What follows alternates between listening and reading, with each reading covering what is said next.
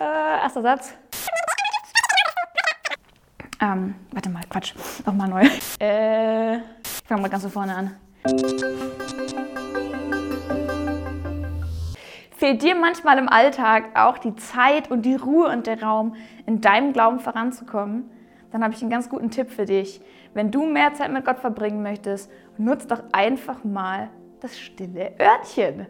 So, die Bibel sagt, wenn wir beten, wenn wir mit Gott Zeit verbringen sollen, wollen, dann sollen wir nicht ähm, das laut machen vor allen Leuten, sondern das im Geheimen machen, wenn wir, wenn wir nur mit Gott zu zweit sind. Und ich glaube, so auf dem stillen Örtchen ist das der perfekte Ort, um wirklich mal Ruhe und Zeit zu haben. Weil ganz ehrlich, also ich werde meistens auf dem stillen Örtchen nicht so oft unterbrochen.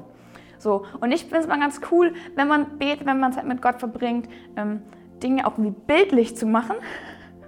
Und ähm, vielleicht kommt es ein bisschen komisch vor, der Gedanke, naja, warum denn am stillen Örtchen mit Gott reden? Das ist doch irgendwie so ein, weiß ich nicht, nicht der hygienischste Ort vielleicht, aber ganz ehrlich, das ist der Ort, an dem wir all unseren bei Gott abladen können. So, es gibt mehr Momente im Alltag, an einem Tag, wo du dort ein paar Minuten verbringen wirst. Und was wäre denn, wenn du in dem Moment einmal dir die Zeit nimmst, nachzudenken, hey, wow, was ist denn das, was mich gerade belastet? Was ist das, was in meinem Leben gerade stinkt?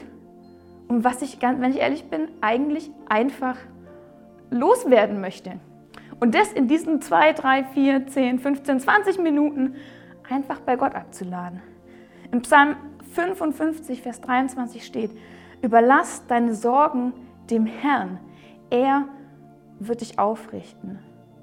Und einfach das, was dich belastet, was negativ ist, bei Gott abzulegen. Und dann kannst du quasi, wenn du fertig bist und auf die Klospülung drückst, kannst du es mit einem Armen absegnen und sagen, okay, das ist jetzt weg. Das ist jetzt weg und es kommt nicht wieder.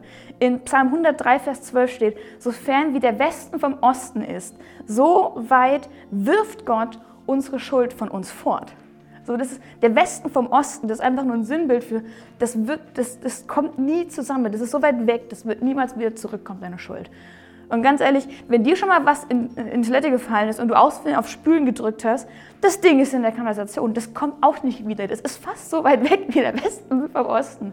Und das zu verbildlichen, wow, ich lege was bei Gott ab, ich drücke auf die Klospülung und es kommt nie wieder, hilft mir in meinem Gebetsleben, mir Dinge bewusst zu machen. Und es ist gleichzeitig eine super gute Routine, ähm, die du täglich in deinen Alltag einbauen kannst. Und so kannst du ganz schnell Zeit in deinem Alltag für Gott gewinnen ohne neue Räume schaffen zu müssen. Deswegen möchte ich dich ermutigen, dir diese Zeit zu nehmen, darüber nachzudenken, ob das eine Gelegenheit ist.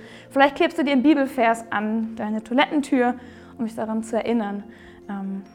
Und da wirklich täglich vor Gott zu gehen und wirklich vor Gott das abzulegen, was in deinem Leben stinkt und was du beim Ablegen möchtest, damit du ohne Lasten weitergehen kannst.